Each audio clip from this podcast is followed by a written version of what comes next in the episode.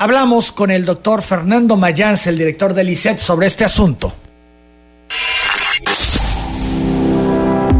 Telereportaje presenta la entrevista con Emanuel Civilla. La entrevista.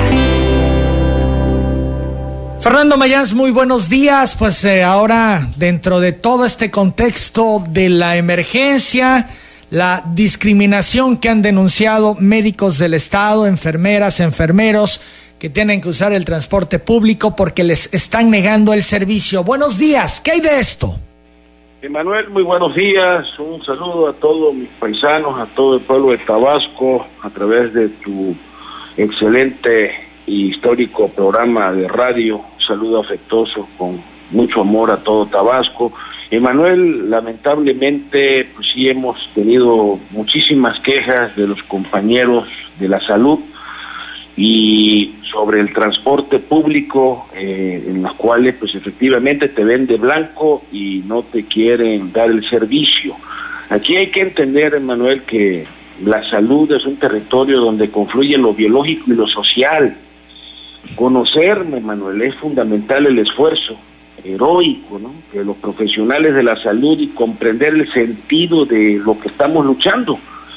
Esto es básico. En Europa, Emanuel, todo lo hemos visto a través de las redes sociales, la televisión, eh, cada noche a las 8 de la noche salen al balcón a aplaudir el esfuerzo que están haciendo los profesionales de la salud, médicos, enfermeras, camilleros, choferes, este, trabajadoras sociales, etcétera y aquí en Tabasco, pues todo lo contrario, ¿no? En lugar de proporcionar el servicio, eh, lo rechazan, que por cierto, ayer hablé con el secretario de Movilidad eh, para externarle este problema y obvio que estamos viendo los taxis como que va la gente como sardina en lata, no llevan cubreboca los choferes, aire acondicionado, o sea, ventanas cerradas, y, bueno, no están respetando, me dice el secretario de Movilidad, Narciso Oropesa, esta condición y ayer mismo tengo entendido que se abrieron unos operativos de inspección y supervisión de este tema, ¿no?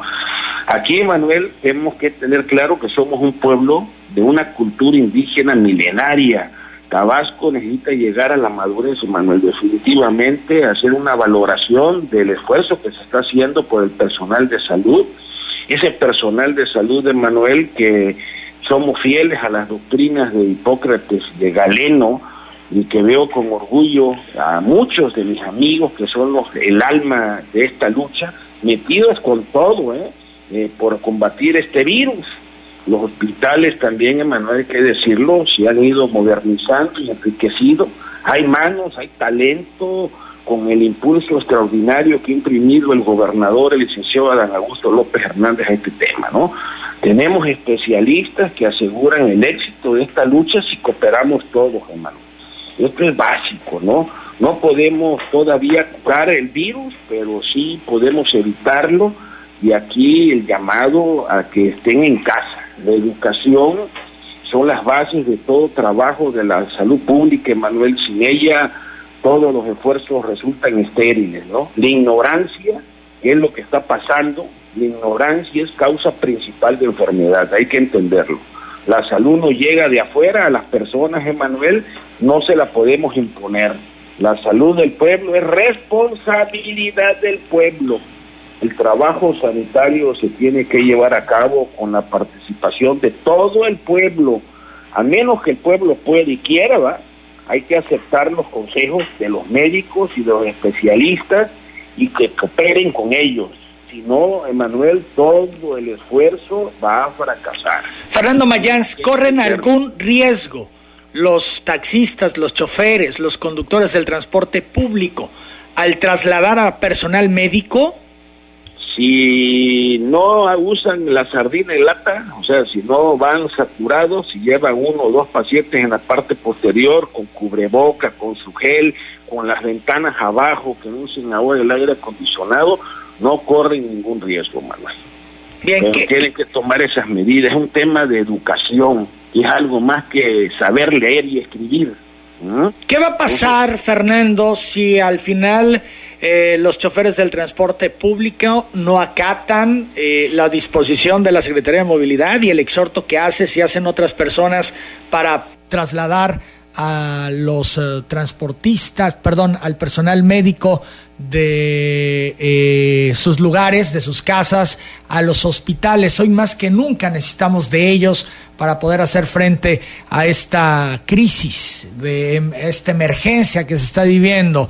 ¿Tiene el sector salud de Tabasco o en el caso del ICED algún plan B para poder trasladar a su personal y que pueda continuar la atención en los hospitales? Sí, Manuel, mira, aquí te decía, la educación es algo más que saber leer y escribir. Necesitamos de la solidaridad humana, necesitamos conducir esta guerra para llegar a un fin victorioso. Y yo tengo fe que el pueblo va a entenderlo perfectamente bien y se va a resguardar en su casa. Aquí los taxistas, eh, los dirigentes que se dedican al transporte, pues tienen que ser solidarios, hay que tener solidaridad humana para conducir esta guerra. Entonces ellos, obviamente todo el que anda en la calle tiene un riesgo, pero hay actividades esenciales como poder trasladar al personal de salud porque con amabilidad, con afecto, con cariño, cuidándose con su cubreboca y las medidas que he expresado. Sin embargo, no lo están haciendo así.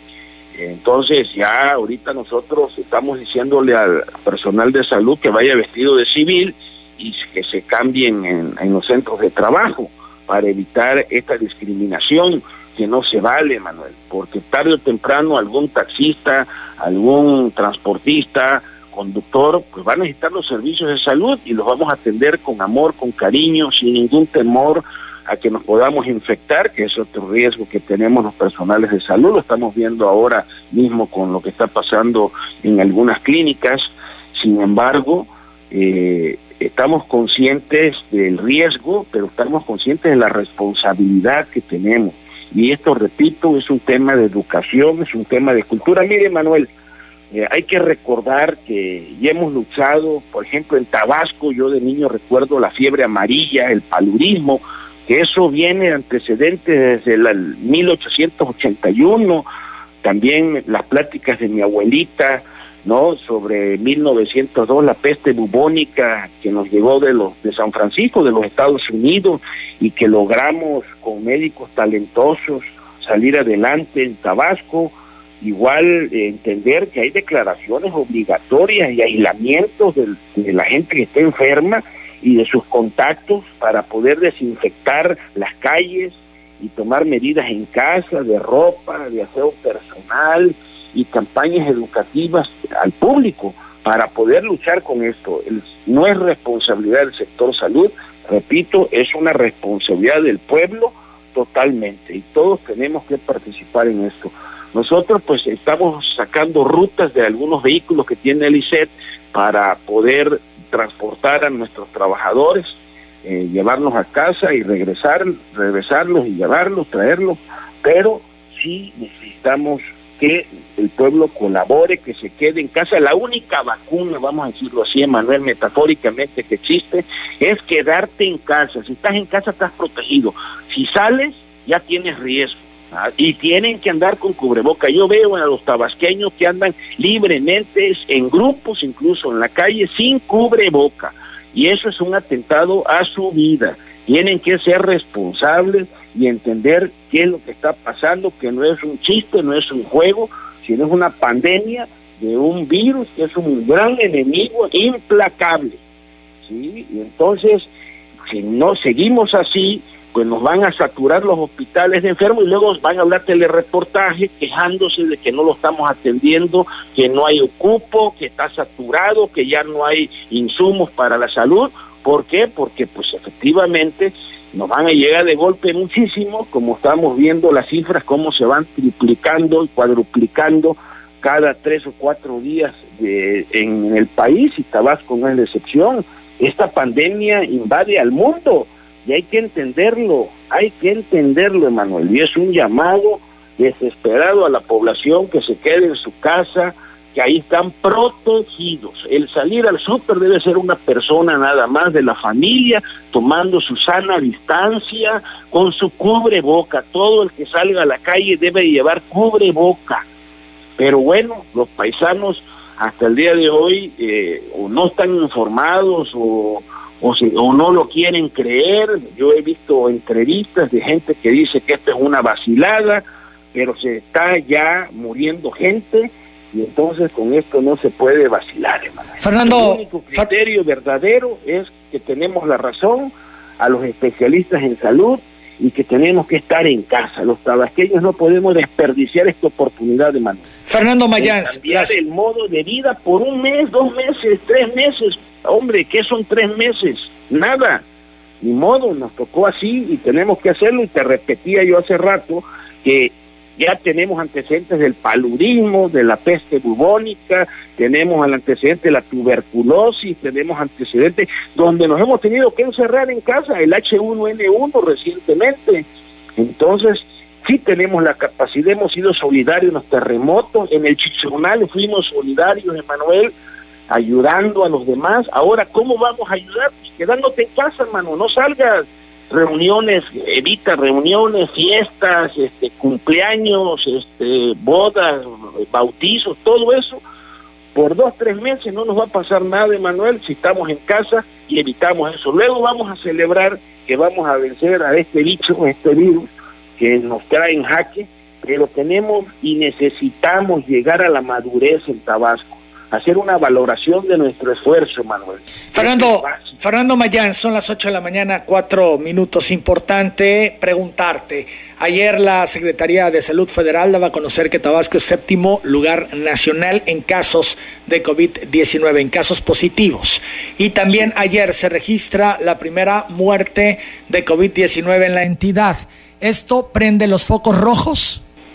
Sí, Emanuel, claro, y tenemos pacientes, eh, tenemos, fíjate, eh, han llegado al hospital de ICET 81, obviamente, a atenderse en las cartas que tenemos ahí disponibles para los derechohabientes, 120 gentes en la de Méndez, afortunadamente solo ha salido uno positivo ahí del hospital, sí, pero tenemos ya con la defunción, tenemos tres hospitalizados graves, y en los municipios vamos por 594 y como tú dices, pues estamos en un lugar ya no tan lejano del primero, con 29 mil, eh, digo, perdón, 29 defunciones y 1.215 eh, casos positivos, mañana van a ser 1.500, luego 2.000, y ahí se nos va yendo, Manuel. Entonces tenemos que actuar con mucha responsabilidad. Los hospitales, repito, el gobernador Adán Augusto ha dado la instrucción y se ha preocupado porque los hospitales estén eh, equipados, estén enriquecidos, eh, estén modernizados, tenemos equipos, tenemos todo cómo enfrentarlo, siempre y cuando el pueblo y la ciudadanía entienda que se tiene que quedar en casa, porque si se nos enferman 100, 200, 300 de golpe, no va a haber camas, Emanuel, no va a haber camas, no va a haber médicos y capacidad para hacerlo. Por eso también aprovecho tus micrófonos, Emanuel, para mandarle un saludo y un llamado a hacer eh, la declaración de Ginebra de los médicos, el compromiso hipocrático para que todo aquel médico que pueda trabajar y esté sano, eh, yo sé que hay un decreto que 60 se vayan a su casa, 60 años y más, pero vamos a necesitar, Emanuel, en Europa, en Alemania, en Italia, en España, están llamando a los médicos en retiro a que apoyen, ¿sí? Porque se necesitan manos, se necesita conocimiento, se necesita eh, gente experta en esto y pues los más expertos pues obviamente son los médicos que sobrepasan los 60 años. Sin embargo, bueno, aquel que considere que tiene hipertensión o diabetes mellitus, bueno, pues se puede quedar en casa pero sin embargo sí necesitamos de todos los médicos de Tabasco, de todas las enfermeras, de los camilleros, los trabajadores sociales, de la gente de intendencia que nos ayude eh, a sacar esta lucha que traemos adelante, Manuel. yo creo, tengo fe que lo vamos a lograr. Somos un pueblo inteligente, somos un pueblo valiente y debemos redoblar el paso. Eso es definitivo. Toda una serie de medidas lógicas, Emanuel, y oportunas, y oportunas, y la oportunidad es hoy. Ya, después ni llorar se vale, ¿eh, Emanuel. 8, 8 de la mañana con 7 minutos, Fernando Mayans. Eh, nos han insistido, daba yo a conocer al principio del programa los saldos de, de funciones por COVID, el primer eh, saldo en Tabasco, el primer caso, diabetes e hipertensión y también en otros estados, por lo menos tres de los casos que murieron ayer en el país con diabetes o con hipertensión o con ambos. Es eh, la población más vulnerable. Así es, Emanuel. Eh, la gente que haya tenido cáncer, que esté en tratamiento con hemodiálisis, que tenga tratamiento de quimioterapia, que de hecho esos servicios eh, que tengan padecimientos hematológicos, todo ese tema de no se ha suspendido, estamos dando atención médica eh, en forma normal hasta el momento que puede llegar el, tema de que nos apuremos de COVID-19 y tengamos que suspender todos los demás servicios que todavía hoy se están dando. Las consultas externas normales están suspendidas, obviamente. Estamos en contingencia y le pido comprensión a la gente en ese sentido que llega a los hospitales con niños, exigir su consulta, ¿sí? Por cierto, en el ICED, en lo que es el CENDI 4, ubicado en la avenida Méndez, ahí estamos eh, instalados para resurtir medicamentos, Emanuel, que estamos haciendo el esfuerzo de tratar de surtirle a los pacientes que tienen VIH o pacientes de la tercera edad vía un familiar. ¿eh? Los pacientes de la tercera edad que quieren resurtimiento de medicamentos, que vaya un familiar por ellos. Y estamos hablando de dos meses en los municipios y también a partir del jueves eh, en el hospital tratando de hacer un esfuerzo de resurtir hasta dos meses, porque también no nos podemos quedar sin medicamentos, en la cual te doy la cifra al día de hoy en la mañana, que andamos en el 99.10% en los que son unidades de medicina familiar y en Méndez, y en el hospital, que es más complicado, andamos en el 93.40% de abastecimiento de medicamentos y seguimos trabajando todos los días para poder llegar al 100% que sería el ideal. Finalmente, Fernando Mayans, ¿cómo observar las cosas? ¿Con optimismo o con pesimismo a cómo se están presentando en México. Y por supuesto en Tabasco? Yo tengo fe, Manuel, que vamos a salir victoriosos. Tengo fe que el pueblo nos va a ayudar, eh, porque te repito, esto no depende de los que trabajamos en salud, depende y de que el pueblo obligatoriamente, eh, por sí mismo, isle, se aísle en su casa, ¿sí? que desinfecte su casa, su ropa, aseo, ¿verdad?, de la población y las campañas educativas al público. Y soy optimista que si hacemos lo correcto, hoy, hoy, Emanuel, me parezco a un mandatario, pero hoy, hoy, hoy, sí, tiene que salir las cosas bien. Si hoy no somos responsables, no entendemos que tenemos que cuidarnos cada quien de manera individual, quedándonos en casa, sana distancia, entonces se nos va a complicar y se va a salir de control y van a meter en jaque mate, van a meter en muchos problemas al sector salud porque nos va a rebasar eh, el número de enfermos para la capacidad que tenemos instalada, que es buena si podemos ir controlando el tema. ¿no? Bien, Fernando Mayans, yo agradezco estos minutos, te saludo, buenos días. La prevención, y he dicho muchas veces, me dice por eso el programa Inserto Casa y estamos invirtiendo la pirámide, la prevención es mucho más barata, Manuel. Y a todos nos va a salir más barato quedarte en casa, si no te van a descontar tu sueldo, estás con tu familia, estás leyendo, viendo la televisión o leyendo tu celular o lo que quieras en tu casa no tienes nada que hacer en la calle, una persona de la familia debe salir a la calle, a ir a la farmacia, una persona debe ir al mercado o al súper con cubreboca, nadie en la calle debe estar sin cubreboca. ¿Sí?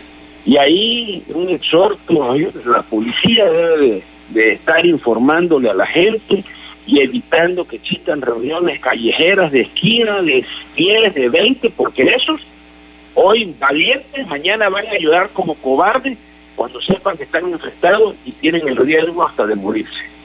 Fernando Mayans, buenos días, gracias. Un abrazo, Manuel, y ojalá y el pueblo nos ayude, los que se dediquen al transporte hagan conciencia, que hoy por ellos, mañana por nosotros, ¿no? Así es. tiene que ser el tema, Manuel. El llamado a todos, son las 8 de la mañana, 13 minutos. Gracias, Fernando. No olvidar que la pandemia invade al mundo y Tabasco no es la excepción. ¿eh? bueno, lo estamos viviendo en carne propia, ya con los casos registrados. La única arma que necesitamos para combatir esta enfermedad es quedarse en casa. La única, Manuel. Gracias, Fernando. Son las 8.13. Hay el llamado a los uh, choferes, a los transportistas, para no negarles el servicio de transporte al cuerpo médico, a enfermeras, enfermeros, que están apoyando en esta contingencia. Hoy los necesitamos más que nunca y por eso mismo, tomando todas las previsiones, eh, no saturando las unidades, nos han insistido mucho en el tema, no deben de subir a más gente. Eh, para que vayan todas apretadas. Tienen que ser, pues en esta ocasión, eh, dos, tres personas máximo. Al 50% de la capacidad. 50% de la capacidad. O sea, si generalmente son cuatro, pues dos personas, ¿no? Eh, para que no se compliquen las cosas y se pueda prestar el servicio. Vamos a echarnos la mano todos. 8.14, la pausa.